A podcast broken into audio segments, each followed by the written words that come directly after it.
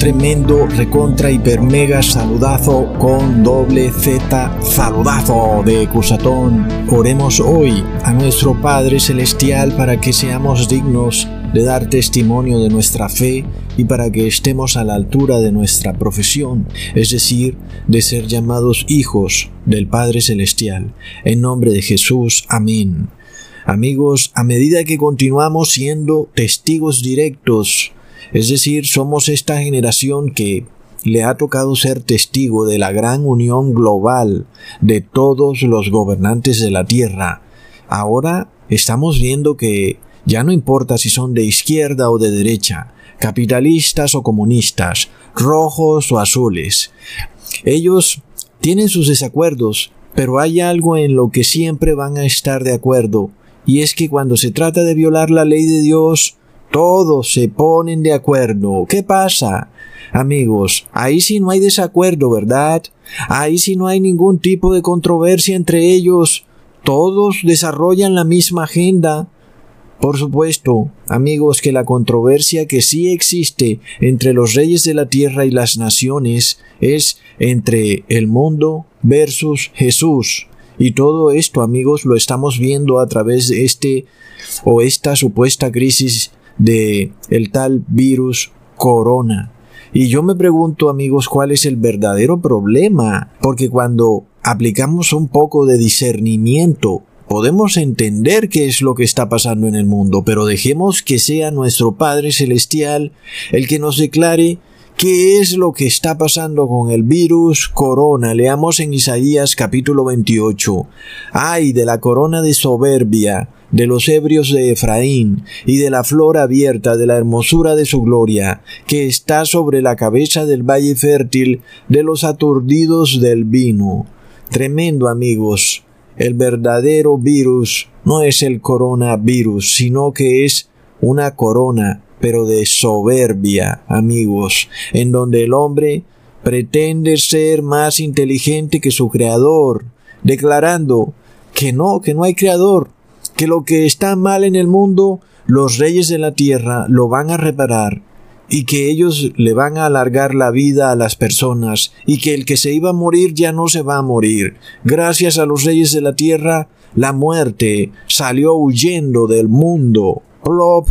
Amigos, pero ¿qué es lo que dice la palabra sobre esta corona de soberbia que anda por ahí en el mundo? dando vueltas por todos lados, leamos en el versículo 3 del mismo capítulo, con los pies será hollada la corona de soberbia de los borrachos de Efraín. Es lamentable, amigos, pero es como obvio también. Es decir, ¿quién puede hacer pacto con la muerte? ¿Quién puede hacer que una persona no muera? Pero los reyes de la tierra con los magos de Egipto han declarado que derrotaron a la muerte, que la encadenaron y la echaron en el fondo del mar, y que esta muerte ya no tiene su corona, porque la muerte también tiene su corona. Sin embargo, amigos, nosotros cuando entendemos lo que verdaderamente ocurre en el mundo, nos damos cuenta que ha empezado la gran batalla, la batalla del Armagedón. Esta es una batalla entre las naciones en contra de Jesús y de su iglesia. Es lamentable, es una batalla por la corona de la vida, y es por esto que estamos rodeados de un momento a otro de este lenguaje militar en contra de el virus corona. Constantemente escuchamos palabras que tienen que ver con un régimen militar. Estamos en batalla contra el virus. Estamos en guerra. Estamos atrincherados. Hemos puesto hospitales de campaña. Todo es un lenguaje militar. ¿Por qué, amigos? Es que se ha desatado la gran batalla del Armagedón. Estamos viendo los inicios de esta batalla, una batalla en contra del ungido y de su pueblo. Leamos en Salmos capítulo 2 versículo 1 al 3. ¿Por qué se amotinan las gentes y los pueblos piensan cosas vanas? Se levantarán los reyes de la tierra y príncipes consultarán unidos contra Jehová y contra su ungido, diciendo, rompamos sus ligaduras y echemos de nosotros sus cuerdas. Mm, amigos, qué profecía tan certera. Ahora, para nosotros entender cuándo se da esta unión global de naciones y reyes en contra de Dios y de su ungido, tenemos que mirar cuándo se deshacen o desechan las cuerdas de Dios. Pero ¿qué son esas cuerdas, amigos? Esas cuerdas son las leyes de Dios, son sus mandamientos, estatutos y decretos. Entonces, cuando a nivel global, amigos, globalmente, esa es la palabra clave, estamos viendo que el mundo quiere romper las leyes de Dios, desecharlas, es la clave para ver entonces el cumplimiento perfecto de la profecía, amigos en donde los reyes de la tierra y las naciones pretenden decir que los mandamientos, estatutos y decretos de Dios no son válidos. Pero recordemos también, amigos, qué es lo que un rey tiene en su cabeza. Es una corona, amigos. Ellos tienen la corona de autoridad. Pero ¿qué pasa cuando esa corona está enferma? Por eso es que vemos todo este tema del virus corona Leamos en Isaías capítulo 1 versículo 5 al 6. ¿Por qué querréis ser castigados aún? Todavía os revelaréis Toda cabeza está enferma y todo corazón doliente. Desde la planta del pie hasta la cabeza no hay en él cosa sana sino herida, hinchazón y podrida llaga. No están curadas ni vendadas ni suavizadas con aceite. Así que, sí, amigos, hay una enfermedad en el mundo, hay un virus, es el virus de la soberbia. Pero ¿qué pasa, amigos? Cuando vemos a los reyes de la tierra luchar para retener su corona, pero cuando hacen esto, vemos que están cayendo en tal desespero que literalmente le entregaron sus coronas al anticristo. Leamos en Apocalipsis capítulo 17 versículo 12. Y los diez cuernos que has visto son diez reyes que aún no han tomado reino, mas tomarán potencia por una hora como reyes con la bestia. Y algunos están esperando que esta profecía se cumpla cuando esta profecía ya se cumplió hace mucho tiempo. Y estamos viendo que estos diez reyes recibieron esta corona del anticristo. Leamos en Apocalipsis capítulo 13 versículo 1. Vi subir del mar un monstruo que tenía siete cabezas y diez cuernos, y en cada cuerno tenía una corona, y en las cabezas tenía nombres ofensivos contra Dios. Es tremendo, amigos. El Apocalipsis 13, versículo 1 nos muestra un sistema político que trata de defender sus coronas. Sin embargo, haciendo esto lo hace mediante una batalla en contra de Dios, porque las cabezas de este sistema político tienen nombres ofensivos contra Dios. Amigos, esta bestia que sube del mar, que tiene diez cuernos, nos muestra que estos diez cuernos son diez reyes de la tierra, y cada uno de estos reyes tiene una corona, o sea, son diez coronas. Entonces, estamos siendo testigos del desenlace final de esta gran batalla del Armagedón. Ha llegado a su punto álgido y cúspide, amigos. Recordemos lo que dice el Señor en Isaías capítulo 28 versículo 5. En aquel día el Señor de los ejércitos será por corona de gloria y diadema de hermosura al remanente de su pueblo. Así que, amigos, Estamos viendo lo que está en juego en este mundo. Hay dos coronas en el mundo. Una es entregada por el anticristo a las naciones y a los reyes de la tierra, pero otra corona es entregada por Jesús a su pueblo remanente. Los reyes y las naciones se liberan de la ley de Dios, rompen las cuerdas y ataduras de Dios. El pueblo remanente de Dios se humilla ante la ley de Dios, obedece sus mandamientos, estatutos y decretos. Pero ¿qué pasa, amigos? Pongámonos a pensar cuál es el alboroto de este virus corona, porque Recordemos que si a ti se te da por decir que la sangre de Jesús te protege contra el virus corona, los diez reyes no te lo van a permitir. ¿Y por qué será? Porque si tú haces eso, eso quiere decir que te han otorgado la corona de gloria y que la tienes en tu cabeza y por tanto quiere decir que no eres del bando de las naciones. Quiere decir que tú estás guardando la ley y las naciones no están guardando la ley. Hay una controversia. Así que, ¿qué esperamos nosotros? ¿Pensamos que el mundo nos va a felicitar? No, amigos, estamos en la gran batalla del Armagedón que se empieza a formar ante nuestros propios ojos. Sin embargo, por supuesto, esta no es una lucha para nosotros con armas físicas, sino una lucha netamente espiritual, donde el pueblo de Dios, a pesar de que es perseguido, ahora sí, con armas reales y con todo tipo de leyes injustas y de persecuciones reales, el pueblo de Dios solamente tiene un arma y es la oración. El pueblo de Dios simplemente ora, no solo por las personas de buen corazón, sino también por sus enemigos. Y esa es la única arma que tenemos de defensa en este mundo en donde hay esta gran batalla, la oración. No podemos hacer más, amigos.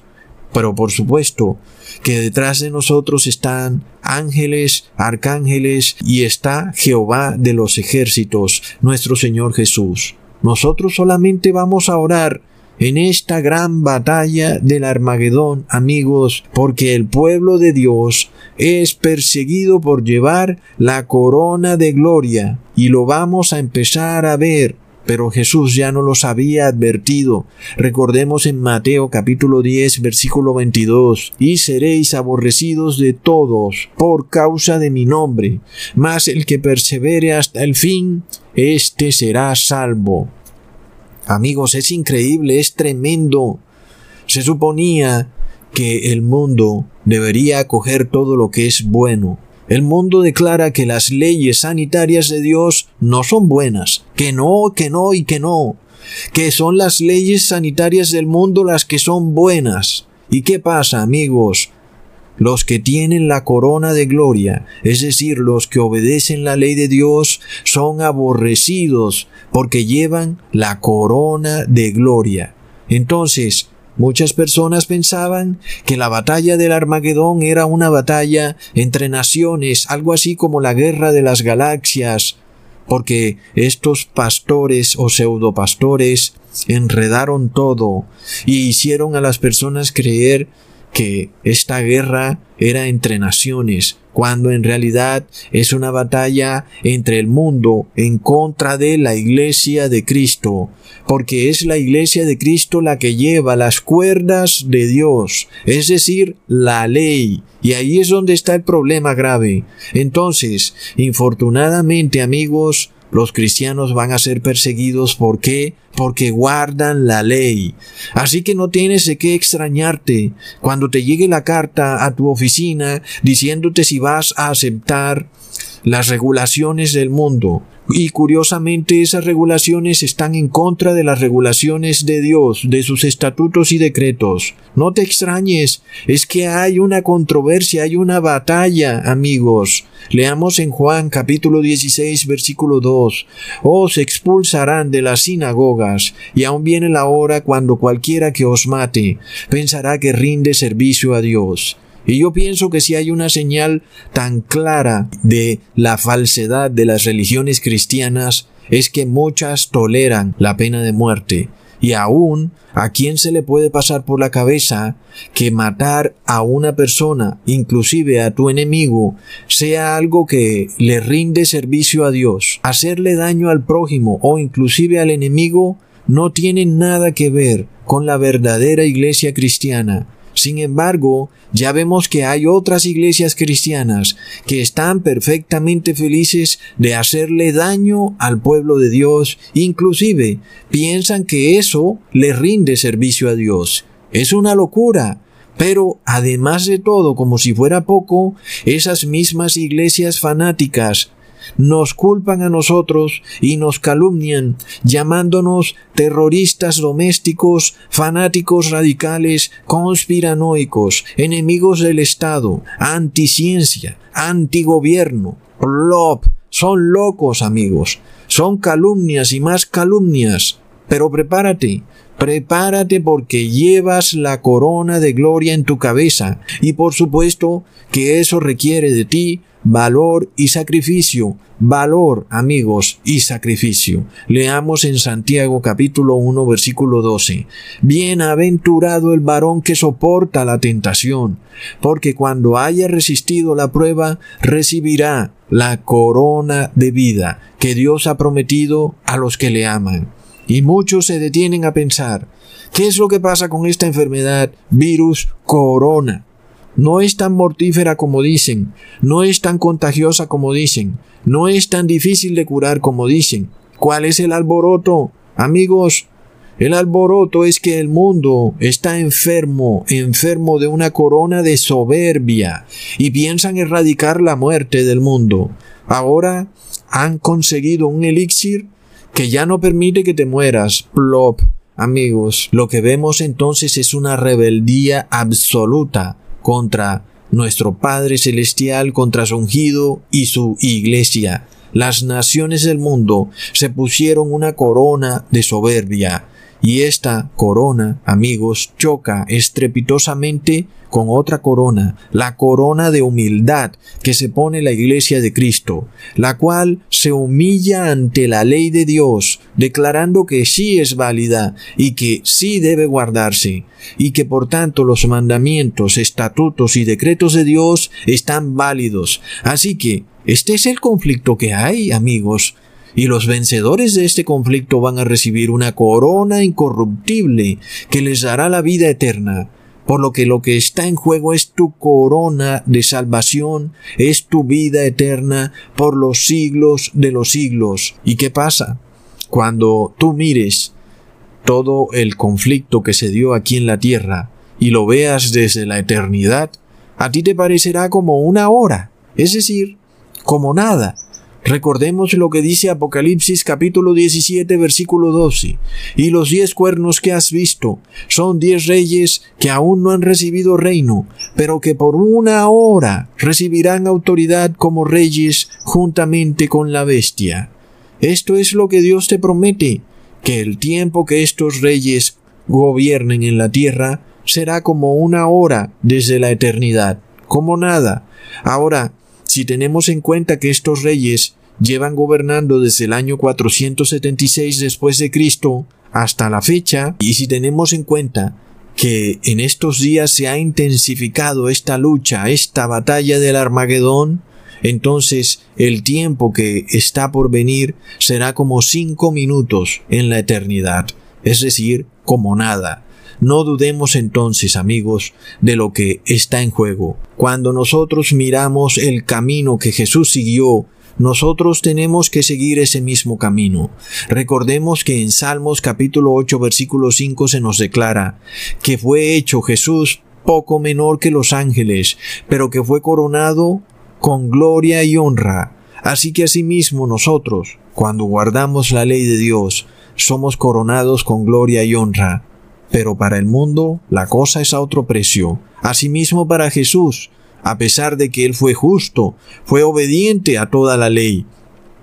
Hizo el bien y no le hizo mal a nadie.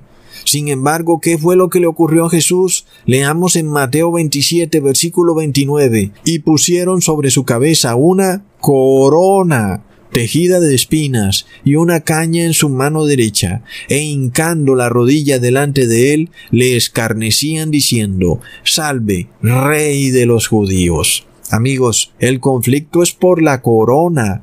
Amigos, esto es lo que también viene para el pueblo de Dios. Por eso es que pronto seremos odiados de todas las naciones, porque tenemos una corona de gloria y honra. Pero las naciones nos dicen que no, que lo que tenemos es un virus corona. A pesar de que estamos sanos, nos declaran enfermos, lo que ellos han llamado asintomáticos.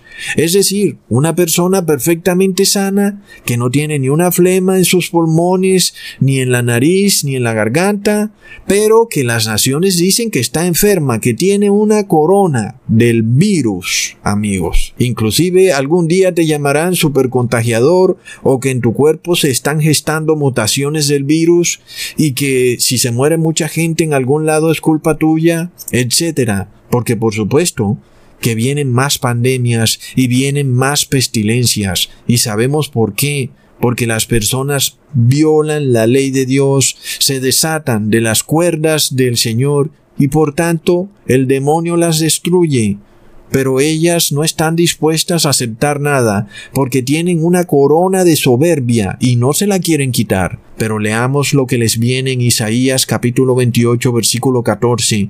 Por tanto, varones burladores, que estáis enseñoreados sobre este pueblo, que está en Jerusalén, oíd la palabra del Señor, porque habéis dicho, Pacto tenemos hecho con la muerte y con el Sheol. Hicimos acuerdo que cuando pasare el turbión del azote no llegará a nosotros, porque pusimos nuestra acogida en la mentira y en la falsedad nos esconderemos. Es decir, esto lo estamos viendo cuando prendemos la televisión, amigos. Con qué soberbia el hombre declara que han vencido a la muerte y que cuando venga la pandemia pues ya no les llegará a ellos, que la vencieron.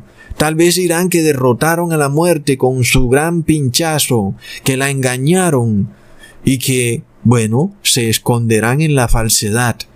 Sin embargo, amigos, como para quedarse con la boca abierta, el que supuestamente creó el pinchazo ruso, dice que ese pinchazo se hizo engañando al sistema inmune. De alguna forma, al organismo de la persona vacunada se transfiere, que es lo más importante, el gen que codifica la proteína Spike. ¿Para qué se hace eso? La proteína Spike tiene una organización muy compleja porque cumple muchísimas funciones. Es tan compleja que para que los anticuerpos puedan reconocerlo y luego, que es lo más importante, neutralizarlo, su estructura terciaria, es decir, su forma en el espacio, tiene que estar completamente intacta, ser inmaculada, virgen. Quiero decir que para el sistema inmune, para que empiecen a producirse los anticuerpos neutralizadores del virus, que es el objetivo de la vacuna, la proteína Spike tiene que estar intacta como un jarrón de cristal, es decir, no la podemos dañar. Tiene una organización muy compleja y ocupa una forma muy compleja en el espacio, que nosotros, los humanos, aún no hemos aprendido a reproducir con nuestros toscos métodos bioquímicos. Así pues, para solucionar este problema, se toma el gen original y de una forma u otra cada uno tiene su forma peculiar de hacerlo. Se introduce en nuestras células. Y luego, de acuerdo con todas las leyes de la biología, a partir del gen se sintetiza el ARN y a partir del ARN se sintetiza la proteína. Luego esa proteína spike se traslada a nuestra membrana por su cuenta en lugar del virus.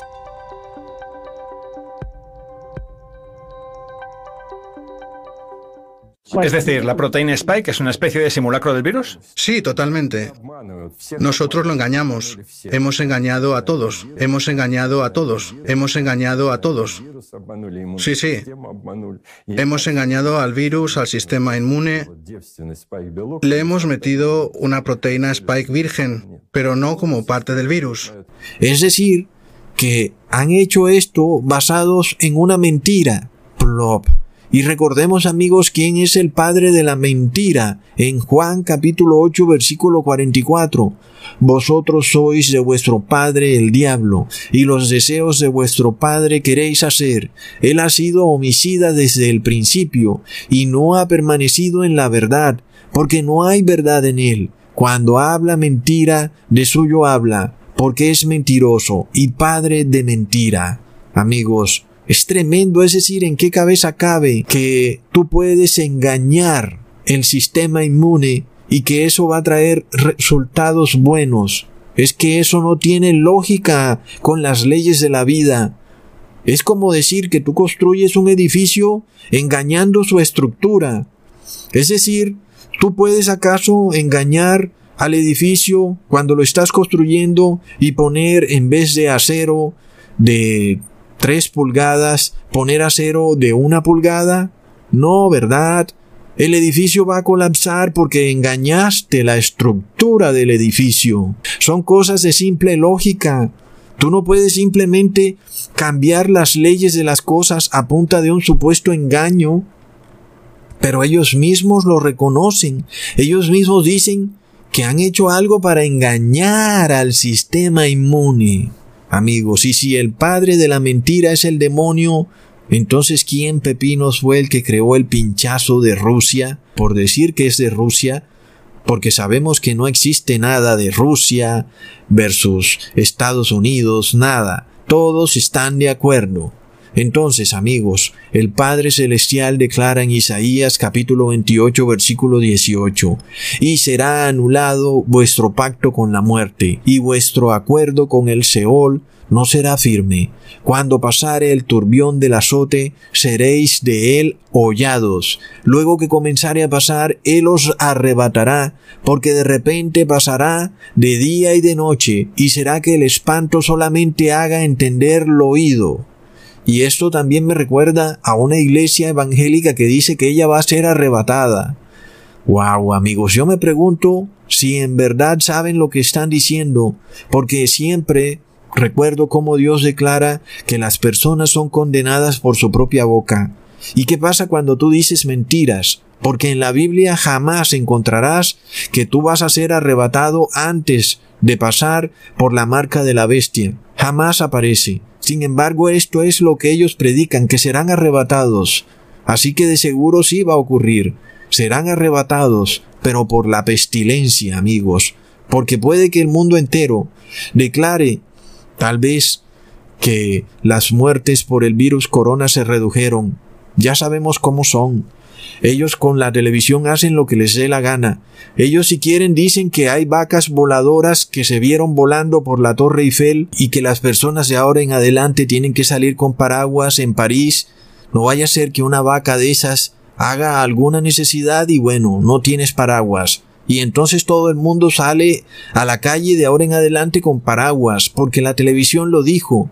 Asimismo, cualquier día tal vez digan que ya el virus se fue y que vencieron a la muerte. Plop, amigos. Sin embargo, el Padre declara, vuestro pacto con la muerte será anulado. Y por supuesto, amigos, es que no se puede engañar a la muerte. No se puede engañar al sistema inmune. No se puede engañar al cuerpo. Si tú sigues comiendo un alimento que te hace daño y que te enferma, ah, pero como ellos dicen que el virus está en el aire y que la culpa del virus está en la otra persona. No se miran al espejo, no ven qué es lo que están comiendo, porque violan la ley de Dios, y lo que comen es una violación a la ley de Dios. Comen cerdo, comen carne con su sangre, y no les importa. Y luego dicen que engañaron a la muerte y que hicieron un pacto con ella. ¿Esto qué más puede ser, amigos, sino una corona de la locura? Pero es que esta es la ironía del ser humano en su pensamiento loco. Queriendo proteger la corona de la vida, van y prefieren mejor venderle el alma al diablo antes que humillarse ante Dios y guardar su ley. Pero recordemos amigos lo que dice Mateo capítulo 10 versículo 39. El que haya su vida la perderá, y el que pierde su vida por causa de mí la hallará. Amigos, no se engañen amigos. Aquí nosotros entendemos un principio básico. Si tú vendes tu conciencia para salvar tu vida, simplemente estás botando la corona de gloria que llevabas en tu cabeza y la estás pisoteando y simplemente estás perdido para la eternidad. El veredicto que nuestro Padre te declara es este. Leamos en Lamentaciones capítulo 5 versículo 16. Cayó la corona de vuestra cabeza. Ay de nosotros, porque pecamos. Así es. En el momento en que tú te quitas las cuerdas de la ley de Dios, como lo están haciendo las naciones y los reyes de la tierra, supuestamente para salvar su vida, pero ¿qué nos dice la palabra de Dios? El problema precisamente está es en violar la ley de Dios. Cuando violas la ley, estás quitándote la corona de tu cabeza. Pero amigos, estas naciones no van a entenderlo. No quieren entenderlo porque la soberbia es también terquedad.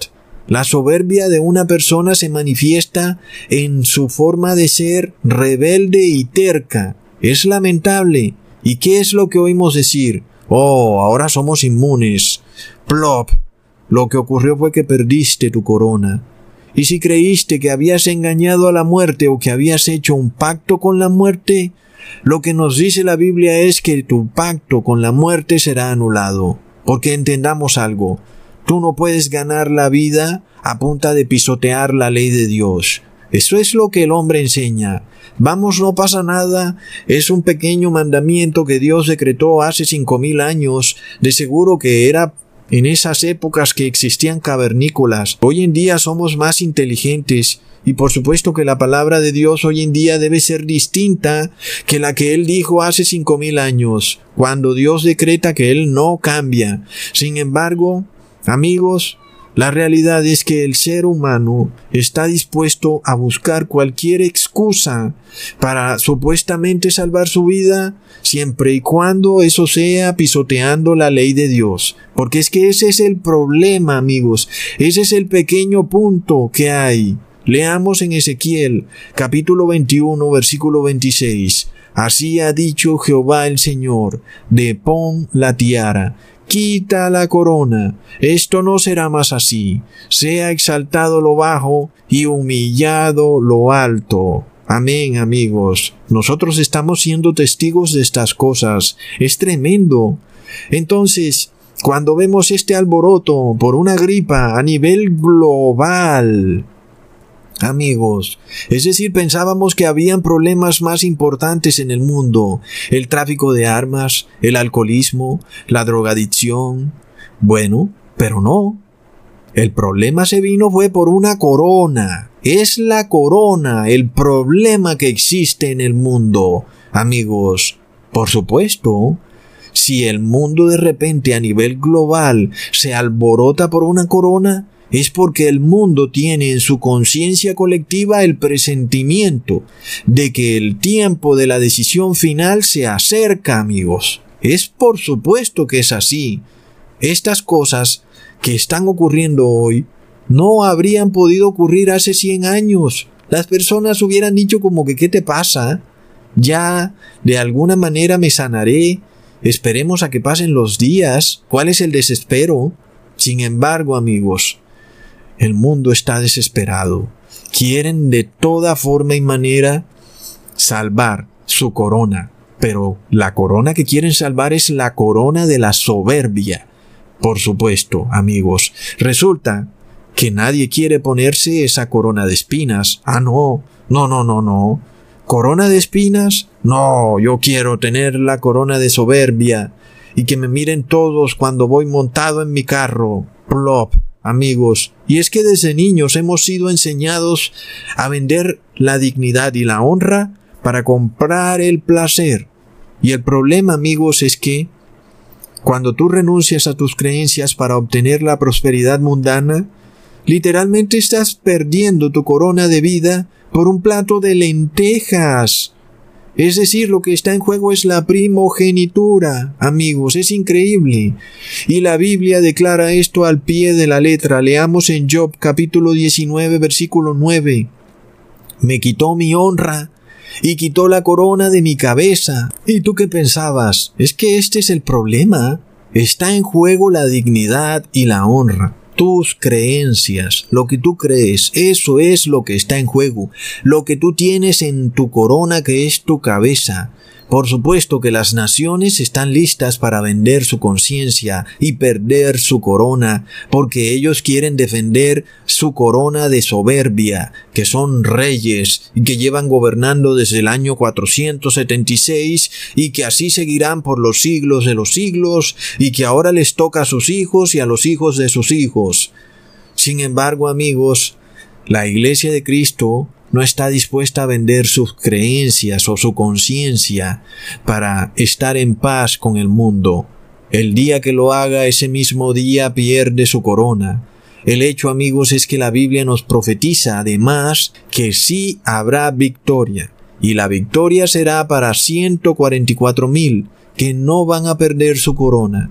Así que, cuando tú vendas su corona, debes saber muy bien que van a haber personas que no la van a vender y que van a estar con Dios en el cielo. Son 144 mil personas. y no van a vender su corona pase lo que pase. Amigos, el Apocalipsis no los revela. Así que no digas estoy solo, porque por supuesto el conflicto te va a llegar a ti solo en tu trabajo, pero en el mundo no estás solo. Hay 144 mil que se paran firmes, amigos. No importan las consecuencias, se pararán firme para defender la ley de Dios. Y sabemos que el fin de todo es que la iglesia de Cristo saldrá victoriosa. Amigos, leamos en 2 de Timoteo capítulo 2 versículo 5. Y también el que lucha como atleta no es coronado, sino lucha legítimamente. Amén, amigos. Este otro punto también es muy interesante. Los que luchan son los que reciben la corona. Es decir, que si no hay lucha, pues tampoco hay corona. Pero recordamos a la iglesia evangélica diciendo que ella será arrebatada antes de la lucha. Plop. Quiere decir que ya vendió su corona. ¿Cómo puede entonces asistir a la ceremonia de coronación si nunca quiso correr en la lucha como atleta? Entonces, amigos, se hicieron parte del mundo, porque ¿cuál es el problema si vamos a ser arrebatados? Plop, amigos, leamos en Proverbios capítulo 12, versículo 4. La mujer virtuosa es corona de su marido, mas la mala como carcoma en sus huesos. Y recordemos que una mujer en la Biblia es una iglesia, y en este caso, la iglesia pecadora es una iglesia carcoma de los huesos de Jesús. La iglesia virtuosa que está humillada a la ley de Dios es la corona de Jesús, amigos. Y la corona de gloria que Jesús ha recibido es su iglesia. Leamos en Lucas capítulo 21 versículo 18 al 20. Pero ni un cabello de vuestras cabezas perecerá. Con vuestra paciencia ganaréis vuestras almas. Aquí está, amigos, otra arma clave para vencer en esta gran batalla del Armagedón. Como sabemos, no tenemos armas físicas, ni estamos dispuestos a hacerle daño a nadie, ni aun a nuestros enemigos. Pero lo que sí estamos dispuestos a hacer es a defender la ley de Dios. ¿Y cómo? Con paciencia, amigos. Algo que los reyes de la tierra parece que no pueden entender y que perdieron de un momento a otro, como en un abrir y cerrar de ojos, de repente las naciones se desesperaron, empezaron a tomar medidas para combatir el virus corona aceleradamente, abruptamente, producto de un pánico. Declararon que están en estado de emergencia, a pesar de que una emergencia es por corto tiempo. Pero ellos están en estado de emergencia desde el año pasado y todas las medidas son urgentes, ya no dan espera a nada, se vuelan sus propias leyes porque que están urgidos, han declarado que aún en caso de emergencia es legal volarse las leyes, es decir, es legal ser ilegal. Plop, amigos. Básicamente no guardan ni las leyes de Dios ni aún sus propias leyes, y haciendo así están legalizando la anarquía, porque dicen que en un estado de emergencia las leyes normales no se cumplen, sino otras leyes. Mm, ¿Qué pasa, amigos? ¿Qué es lo que pasa cuando supuestamente en un estado de emergencia ya no se pagan los arriendos, las personas ya no trabajan, porque hay estado de emergencia? Pero la emergencia nunca acaba, amigos, y resulta que cuando hay una batalla, hay una emergencia, amigos.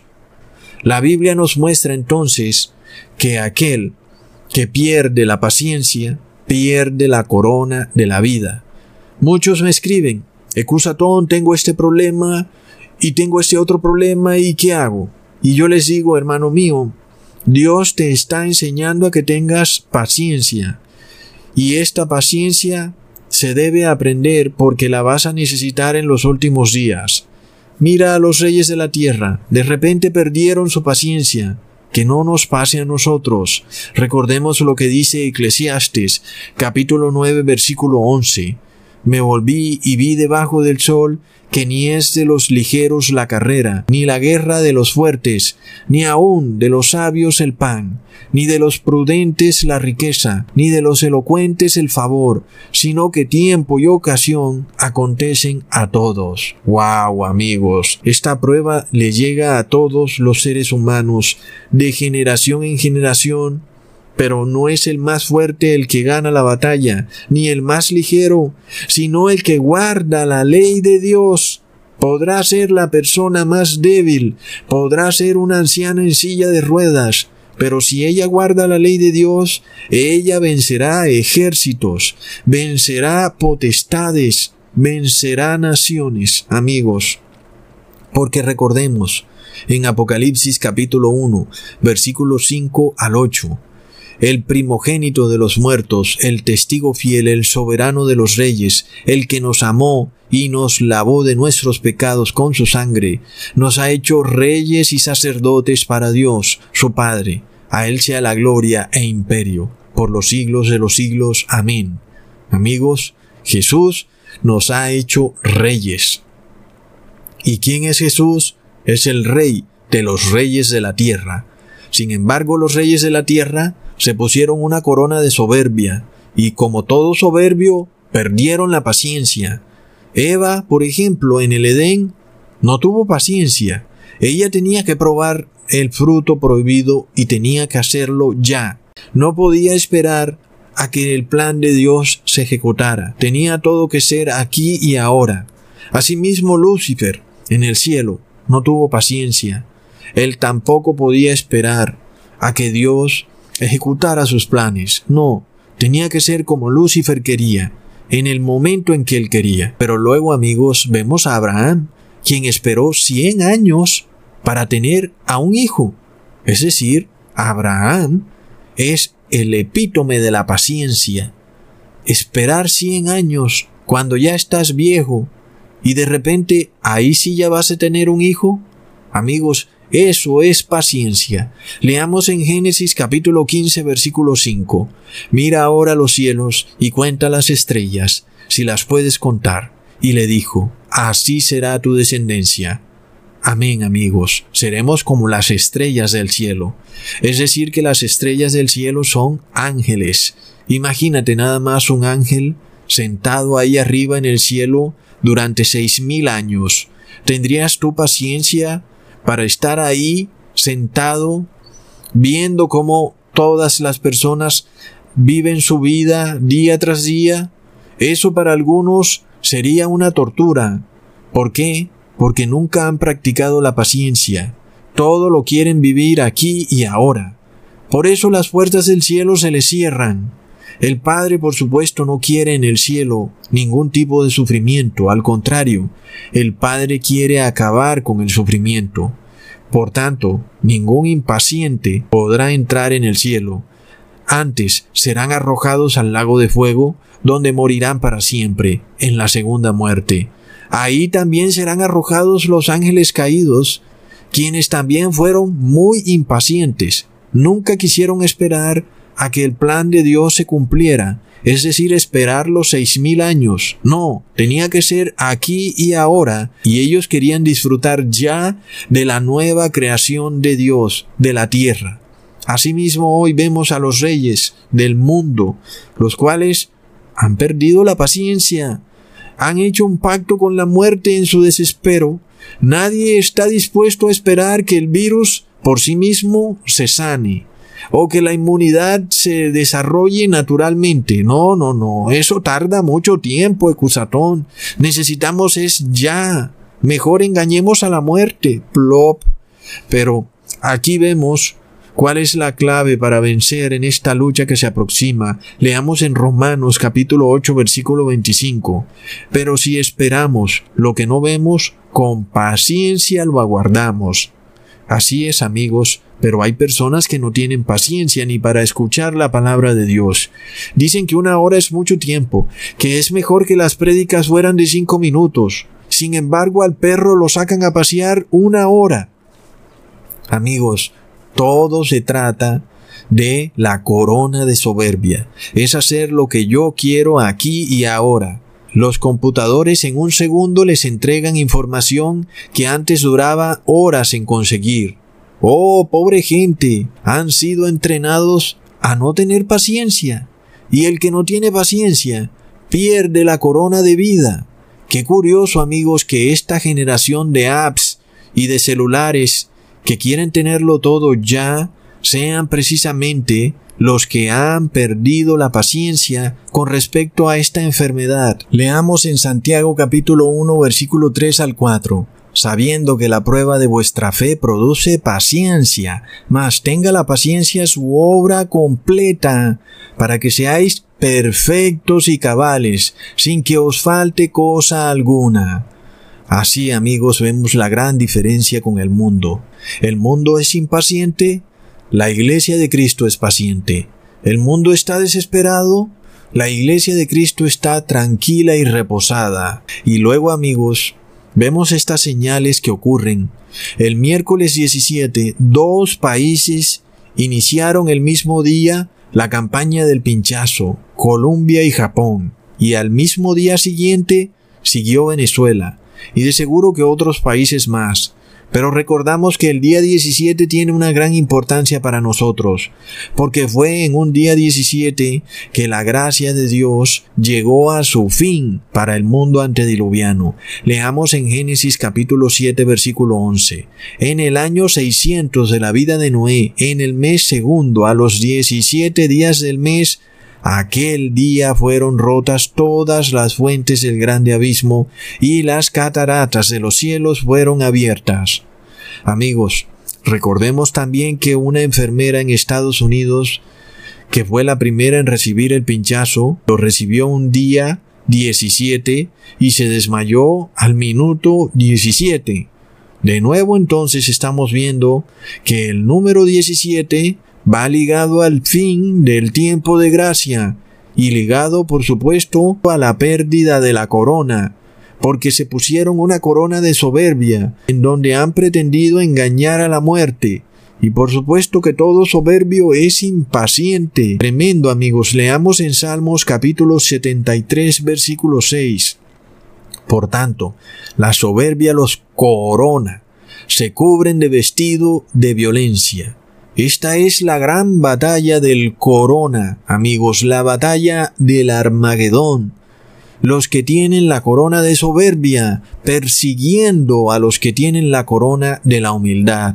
Es lo que ocurre, amigos, los impacientes persiguiendo a los pacientes, los violentos persiguiendo a los mansos, los que engañan persiguiendo a los que declaran la verdad. Esto viene a tocar a tu puerta, en tu trabajo, en tu casa, en tu barrio. A todas partes viene este conflicto. Amigos, lo más lamentable es que en las mismas familias se va a dar este conflicto, esta gran división en donde unos tienen la corona de soberbia, de impaciencia, y de violencia y de mentira, y otros tienen la corona de humildad, de paciencia, de mansedumbre y de paz. Y eso va a causar una tremenda división en las familias, amigos.